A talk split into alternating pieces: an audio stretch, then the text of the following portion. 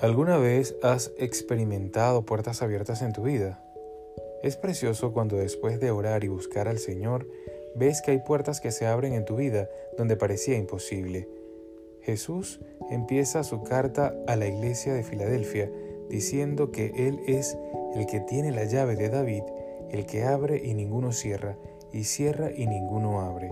Apocalipsis 3:7. El rey David era conocido por ser una persona que tenía un corazón conforme al corazón de Dios. A lo largo de su vida desarrolló una relación tan fuerte con Dios, tan profunda, que se convirtió en una llave maestra para su vida. Gracias a ella, pudo de alguna manera adelantarse a su tiempo y experimentar ya la gracia que sería revelada por medio de Jesús unos cuantos cientos de años más tarde.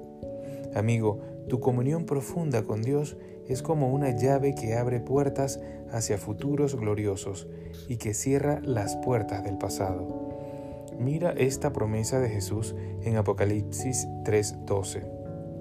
Al que venciere, yo lo haré columna en el templo de mi Dios, y nunca más saldrá de allí, y escribiré sobre él el nombre de mi Dios, y el nombre de la ciudad de mi Dios, la nueva Jerusalén, la cual desciende del cielo de mi Dios y mi nombre nuevo.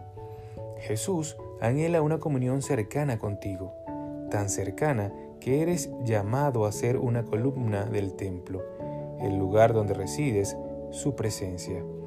¿Y sabes lo que pasa si una columna desaparece? Que la estructura de todo el edificio sufre. Así de valioso eres para Dios.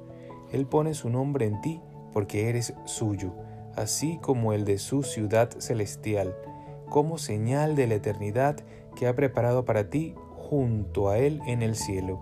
En este día usa la llave de la oración, invierte unos minutos para acercarte a Dios y para experimentar su presencia transformadora en tu vida. Él tiene cosas preciosas para ti. Que tengan un feliz domingo, que Dios los guarde y los bendiga.